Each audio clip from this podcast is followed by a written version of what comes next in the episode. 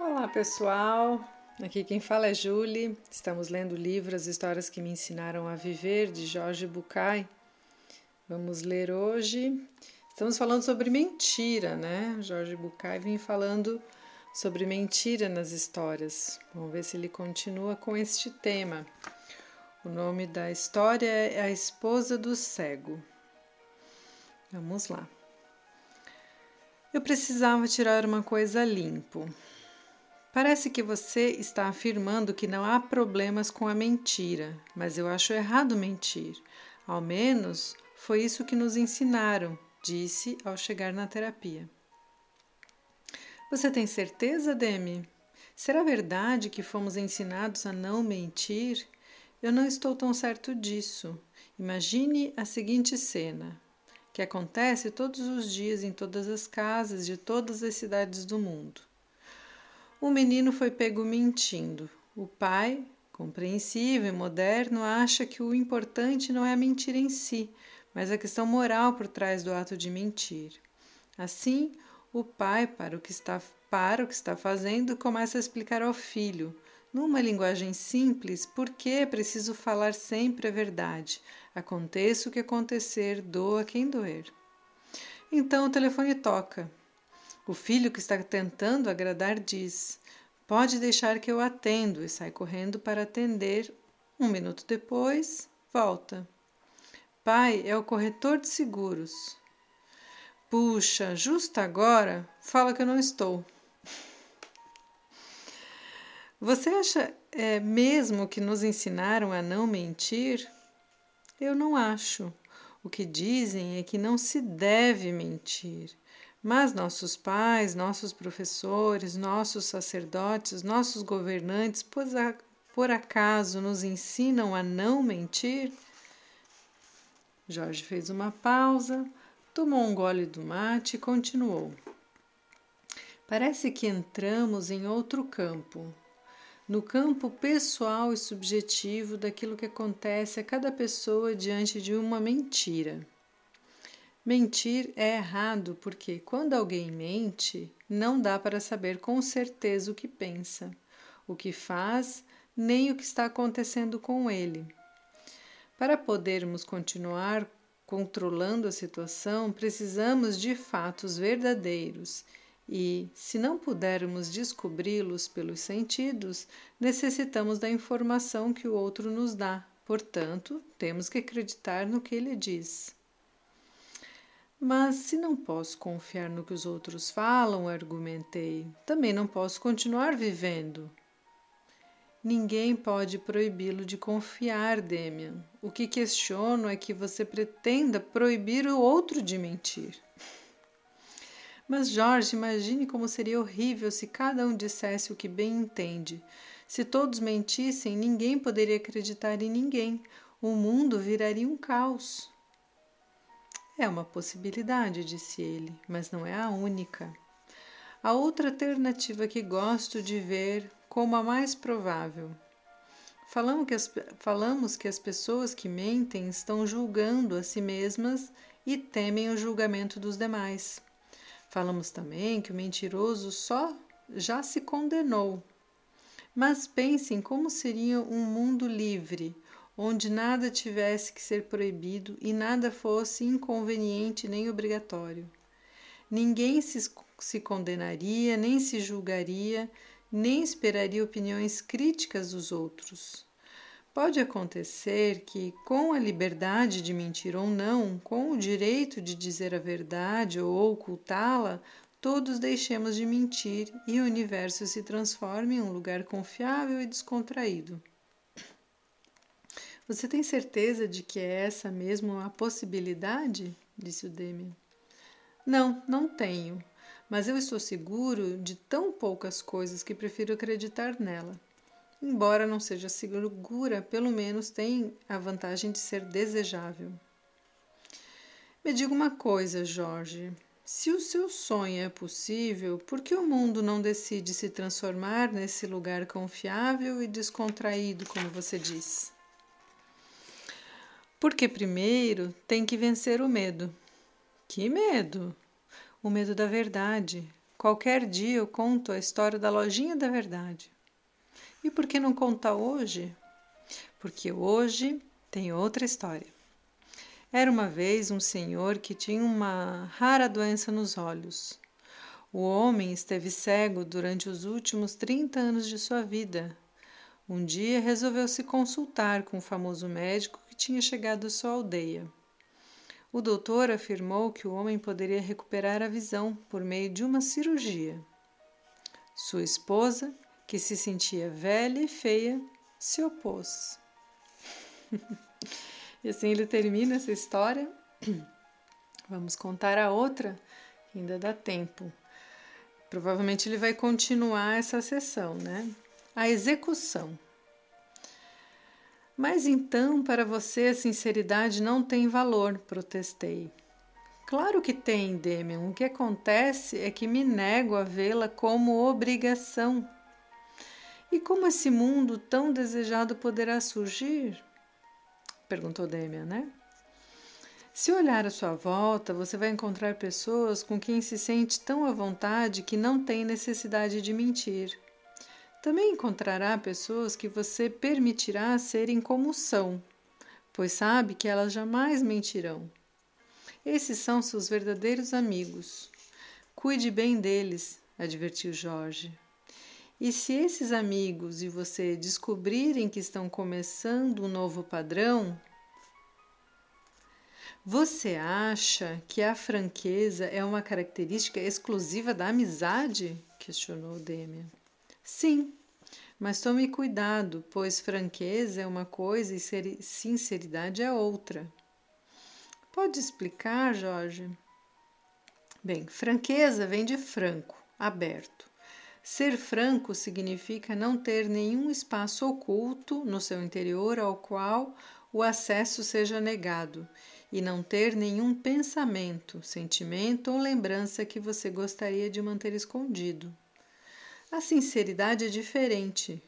Para mim, ela significa tudo que eu digo é verdade, pelo menos para mim. Isso é o mesmo que dizer não minto para você.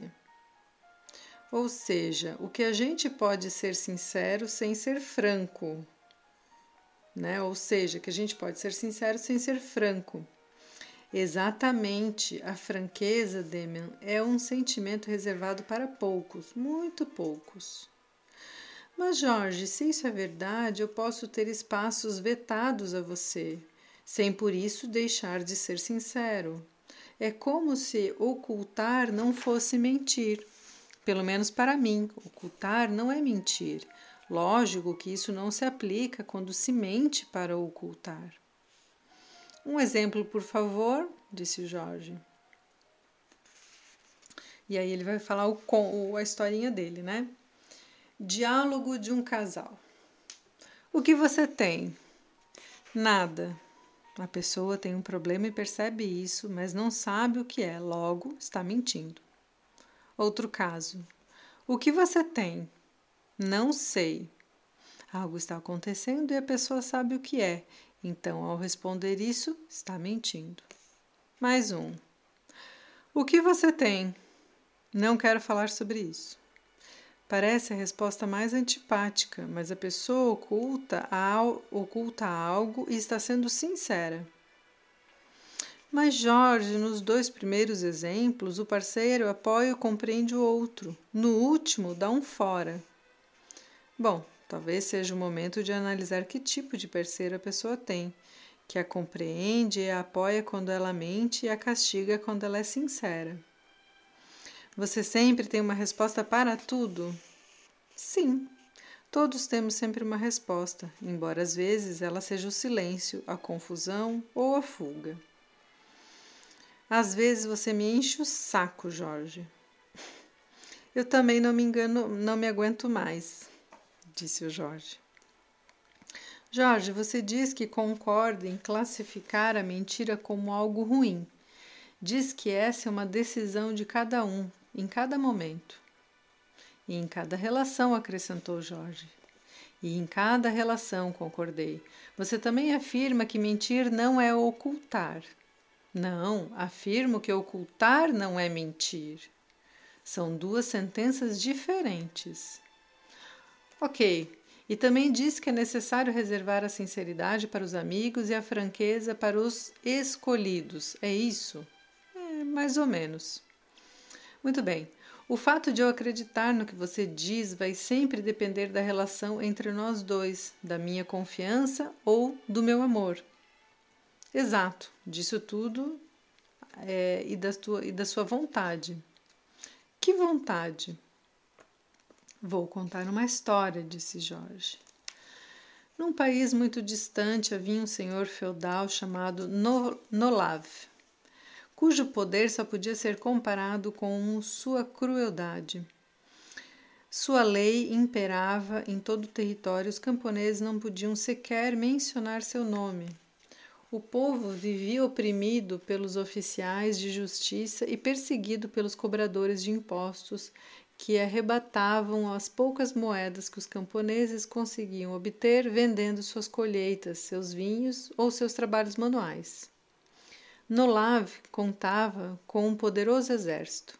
De vez em quando surgiam alguns jovens oficiais que tentavam algum motim para derrubá-lo, mas o tirano sempre dominava as rebeliões a ferro e fogo.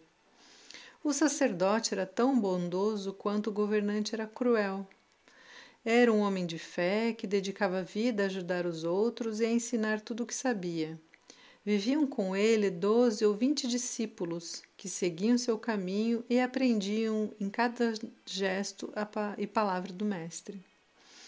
Um dia, depois da oração matinal, ele reuniu seus discípulos e disse: Meus filhos, devemos ajudar o nosso povo. Eles poderiam lutar pela liberdade. Mas o Senhor da terra os atemorizou, dizendo-lhes que tem o poder de superar qualquer tentativa de revolta. O medo que o povo sente de Nolav vem aumentando. E se não fizermos algo, os homens e as mulheres deste país morrerão sendo escravos. O que o Senhor disser será feito, responderam em uníssono. Mesmo que vossas vidas corram perigo? perguntou. O que será a nossa vida se, podendo ajudar nossos irmãos, não fizermos? Respondeu um dos discípulos que falava como porta-voz de todos. No dia, no quinto dia do terceiro mês, festejava-se o aniversário do rei. Nesse dia, como em todos os anos, o Senhor da Terra passeava em sua carruagem pela cidade. Rodeado por seus guardas e vestindo roupas bordadas de ouro e pedras preciosas, Nolav iniciou seu passeio matinal. Um grupo ordenava a todos os camponeses que se ajoelhassem à passagem da carruagem em demonstração de respeito. Para surpresa geral, quando a carruagem passava por uma rua a poucos metros do palácio, um dos súditos permaneceu de pé. Os guardas prenderam imediatamente o homem e o levaram até o rei. Não sabes que deves ajoelhar-te? Eu sei, majestade. E não o fizeste? Não, majestade. Sabes que posso condenar-te à morte? Assim espero, majestade. Nolav surpreendeu-se com a resposta, mas não ficou intimidado. Está bem, se queres morrer dessa forma, o verdugo se encarregará de tua cabeça ao cair da tarde. Obrigado, meu senhor, disse o jovem, ajoelhando-se sorridente. De repente, escutou-se um grito vindo da multidão. Majestade, majestade, posso falar? O ditador permitiu que o homem se aproximasse. Sim, permita-me que seja eu quem morra e ele não. Estás pedindo para ser executado no lugar dele? Sim, por favor, sempre fui fiel ao Senhor. Peço-lhe que me conceda esse favor. O amo perplexo perguntou ao condenado: É seu parente? Eu nunca ouvi na vida. Não permita que ele morra no meu lugar. A falta é minha e minha cabeça é o que deve rolar. Não, majestade, é a minha. Não, a minha, a minha. Silêncio, gritou o senhor. Posso satisfazer os dois, ambos serão decapitados. Bem, Majestade, mas sendo verdadeiro condenado, acredito ter o direito de ser o primeiro. disse o homem que não havia se ajoelhado. Não, senhor, desse privilégio, esse privilégio é meu, pois não fui eu quem ofendeu a vossa majestade. Já basta. O que é isso? gritou Nolave. Calai-vos. Hei de vós conceder o, o privilégio de serdes executados ao mesmo tempo, pois há mais de um verdugo nesta terra. Uma voz ecoou na multidão. Meu senhor, eu também quero ser incluído na lista. E eu, majestade? E eu também. O senhor feudal ficou atônito, sem entender o que estava acontecendo. Ele sempre ficava irritado quando acontecia algo que não conseguia compreender. Cinco jovens sadios querendo ser decapitados era algo incompreensível. Cerrou os olhos para refletir. Em poucos segundos tomou uma decisão. Não queria que seus súditos pensassem que ele hesitava. Seriam cinco os verdugos. Mas quando abriu os olhos e viu as pessoas reunidas, já não eram cinco, e sim mais de dez as vozes que pediam a execução e as mãos continuavam se multiplicando. O poderoso senhor feudal sentia-se desconcertado. Basta! gritou. Ficam suspensas todas as execuções até que eu decida quem vai morrer e quando. A carruagem regressou ao palácio em meio aos protestos e reclamações dos que queriam morrer. Nolave trancou-se em seus aposentos, dedicando-se a pensar sobre o assunto. De repente, teve uma ideia. Mandou chamar o sacerdote. Ele devia saber algo sobre essa loucura coletiva. A ordem foi cumprida de imediato. Porque teu povo briga para ser executado? O ancião não respondeu. Responda! Silêncio. Isto é uma ordem. Silêncio. Não me desafies, velho. Tenha maneiras de obrigar-te a falar. Silêncio. O ancião foi levado à sala de torturas e submetido a horrível tormentos durante horas, mas mesmo assim se negou a falar. O tirano ordenou que seus guardas trouxessem alguns discípulos do sacerdote. Quando chegaram, o rei mostrou-lhes o corpo machucado do mestre e perguntou: Por que os homens querem ser executados?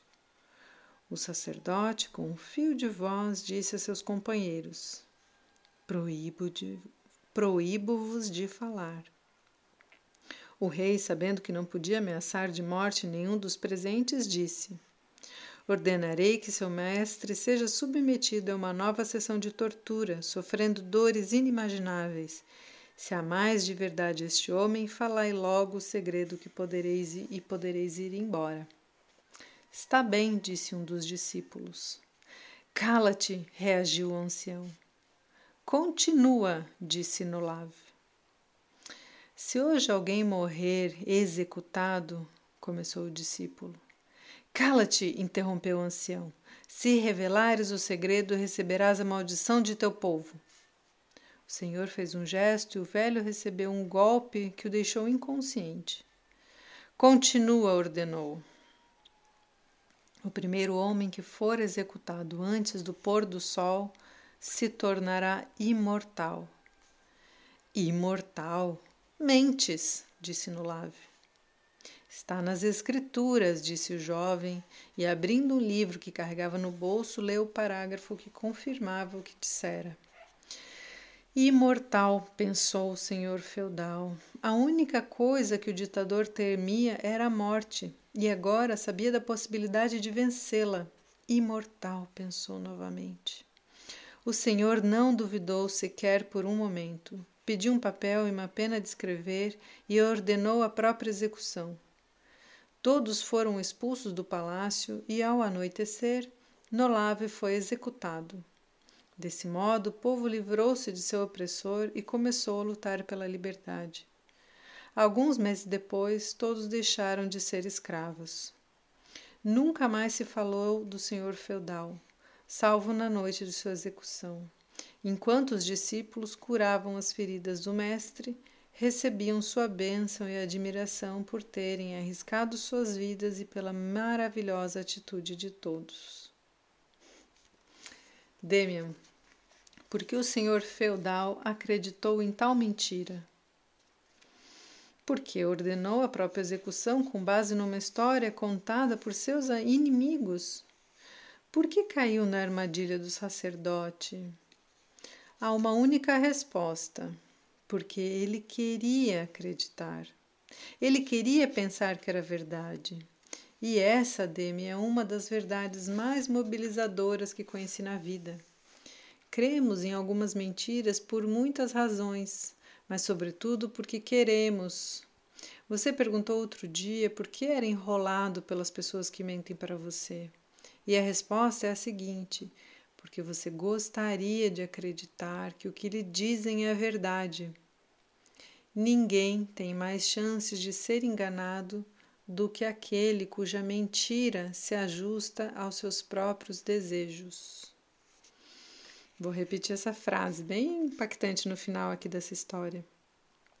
Ninguém tem mais chances de ser enganado do que aquele cuja mentira se ajusta aos seus próprios desejos. E assim ele finaliza a história colocando em xeque, então, né, o quanto a gente quer acreditar na própria mentira, o quanto nos é conveniente, e aí a gente acaba acreditando naquilo que, que o outro nos diz, porque queremos ser enganados, né? Queremos acreditar, queremos que aquilo seja verdade, né? Acho que talvez de uma forma bastante inconsciente, né? A gente pode subitamente pensar, não, mas eu não queria acreditar mas talvez de uma forma inconsciente, né? Sei lá, um, alguém que te diz alguma coisa que você queria muito que fosse verdade, e você inconscientemente nem percebe que aquilo pode ser mentira, né? Espero que isso leve a algumas boas reflexões, pessoal. Eu vou refletir aqui também. Um ótimo dia a todos e até o próximo áudio.